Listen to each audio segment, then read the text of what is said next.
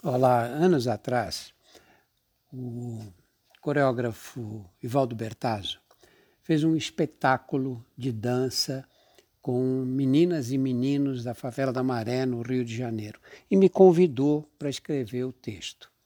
Eu disse a ele que para poder fazer um texto eu teria que conhecer a favela, andar por lá, conhecer essas meninas, esses meninos, saber o que eles pensavam da vida. E assim eu me engajei nesse trabalho. É, a favela da Maré é um lugar muito grande. A favela da Maré, acho que em número de habitantes, só perde para a Rocinha, no Rio de Janeiro. Ela tem hoje perto de 140 mil habitantes. Fica ali, quando você vem do aeroporto eh, Antônio Carlos Jobim, Galeão, né, para a cidade do Rio, você passa por ela à direita e aí você que fica passando um tempão, ela é enorme. E, na verdade, ela surgiu nos anos 1940, quando umas, os primeiros habitantes viram que ali tinha, o mar chegava até lá, era um manguezal aquela região, mas tinha uma, uma, uma protuberância, um morro, que era o chamado Morro do Timbal. E ali eles construíram as primeiras casas no Morro do Timbal. E aí foram, isso foi crescendo e foram se formando outras comunidades em volta. Hoje o cálculo é que existam na favela da Maré 17 comunidades diferentes onde vivem esses 140 mil habitantes. E elas atendem por, pelos nomes, cada uma das comunidades. O Morro do Timbal é uma delas, depois vem uma região baixa, que é chamada Baixa do Sapateiro. Tem conjuntos ali que foram construídos, conjunto Marcílio Dias, Parque da Maré, aí tem o Parque Roquete Pinto, porque tinha ali uma, uma antena da rádio Roquete Pinto, no Rio de Janeiro, o Parque Rubem Vaz, eh, Vila do João, Vila do Pinheiro. Tem um lugar ali que é o conjunto Bento Ribeiro Dantas, que é conhecido por todos como Fogo Cruzado, porque ali tinha duas facções, uma de um lado do conjunto e outra do outro lado. E os prédios do conjunto, os, os, os predinhos do conjunto, ficavam bem, bem ficavam no meio desse fogo que, que, que, que das balas que passavam para lá e para cá. Né? É muito interessante a maré é, você, é, ela tem características próprias e tem ali um, uma coisa que causa um problema terrível, que são duas facções inimigas que lutam pelo controle uma da outra. Tem uma rua que separa na Nova Holanda, que é uma, uma área da Maré, um bairro da Maré, ali fica uma.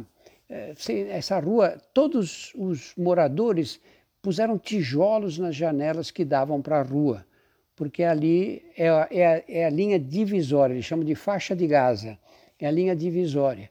E ali parece mesmo que você está num lugar onde está é, acontecendo uma guerra, porque as paredes são todas esburacadas de tiros na disputa do, do tráfico. Mas essas comunidades da maré é, vivem tirando essa, essa confusão dos traficantes, são comunidades que se organizaram ali. A Maré tem vários serviços e várias associações que cuidam dos interesses dos habitantes. E é sobre isso que nós vamos falar, especialmente sobre esse trabalho. E esses podcasts vão tomar todo o mês de outubro. É, a primeira coisa que eu fiz foi pensar, porque são meninos e meninas aí na, na adolescência, e eu pensei o seguinte na hora de escrever o texto: né, que na passagem da infância para a adolescência morrem algumas coisas e nascem outras. E eu fiz uma reunião com os meninos e depois com as meninas, em separado, e pedi que eles dissessem o que nasce e o que morre. Isso foi numa escola, eu pus um, passei um risco na, na, na lousa, no quadro negro, e fazia o que nasce e o que morre. E, e aí, quando eu pedi que eles dissessem o que eles acham que nasceu, que estava morrendo no final da adolescência e o que devia nascer, um silêncio. E uma menina de olhos grandes no canto da sala falou: morre a inocência. E esse foi o primeiro de uma série de encontros que eu tive com o corpo de dança da Maré, que está lá até hoje. Eu conversei sobre o tema com todos eles reunidos em separado e fui montando o texto a partir de cada um de, de, dessas dos comentários que eles faziam. E aí também fiz, fiz questão de conhecer a favela por dentro. E, e aí acabei andando por uma, pela favela toda. E foram várias, várias, é, é, vários passeios pela favela, logicamente acompanhado de pessoas locais que antes negociavam com os traficantes a minha passagem é, pela favela. E, e, dessa maneira eu conheci. E ali é interessante porque no Morro do Timbal e na Baixa do Sapateiro, que é a parte mais de baixo ali, é, você tem as casas enfileiradas em becos e vielas, parece uma cidade medieval. Uh, o Complexo da Maré tem mais semelhanças, fora dessas duas áreas, o, Complexo da Maré tem, as casas têm mais semelhanças com a periferia de São Paulo, e com, e com a periferia de, de muitas cidades brasileiras, não é? no Recife, Fortaleza, Salvador, etc. Né? As casas são casas pequenas, são encostadas umas às outras, os terrenos têm uma frente bem pequena, né, em geral, e alguns metros de fundo. São terrenos pequenos, não tem quintal. E não tendo como se expandir para os lados, eles expandem a casa para o alto, em dois, três e até quatro andares, que vão levantando um por vez, à medida que a condição financeira vai permitindo ou o aumento da família impõe. Não é? Essa, a construção inicial, que dá origem aos andares mais altos, é bem simples em geral. Eles começam fazendo dois cômodos, uma cozinha pequena e um banheirinho. As casas são todas com, com piso, tudo organizadinho.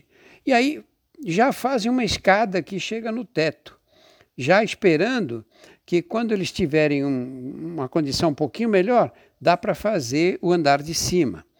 As fachadas são pintadas com umas cores desbotadas ou então revestidas de azulejos baratos ou deixadas, na maioria delas, com tijolos expostos, com as juntas às vezes rebocadas à espera do acabamento final.